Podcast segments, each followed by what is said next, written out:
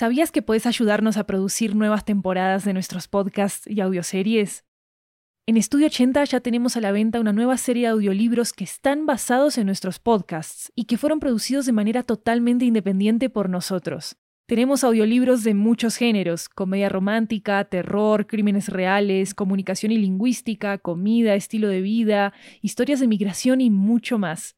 Varios de ellos están disponibles en español, inglés, italiano y francés. Conoce nuestro catálogo en 80estudio.com, diagonal audiobooks, y encontrá los títulos en libro.fm, Apple Books, Google Play, Storytel, BookBeat y en tu aplicación de audiolibros favorita. Muchas gracias por tu apoyo. Hola, hola, soy Maru Lombardo, la anfitriona de 80 Cuentos.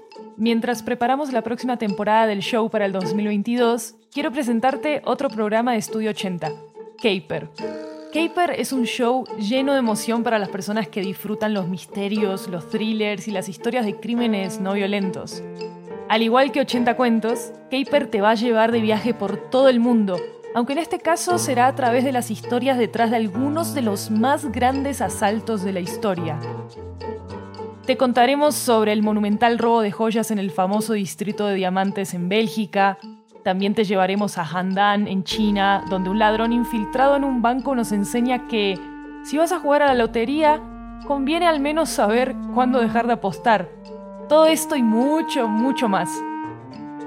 Producido en inglés, español, alemán e italiano, Caper es el primer podcast de True Crime de Studio 80.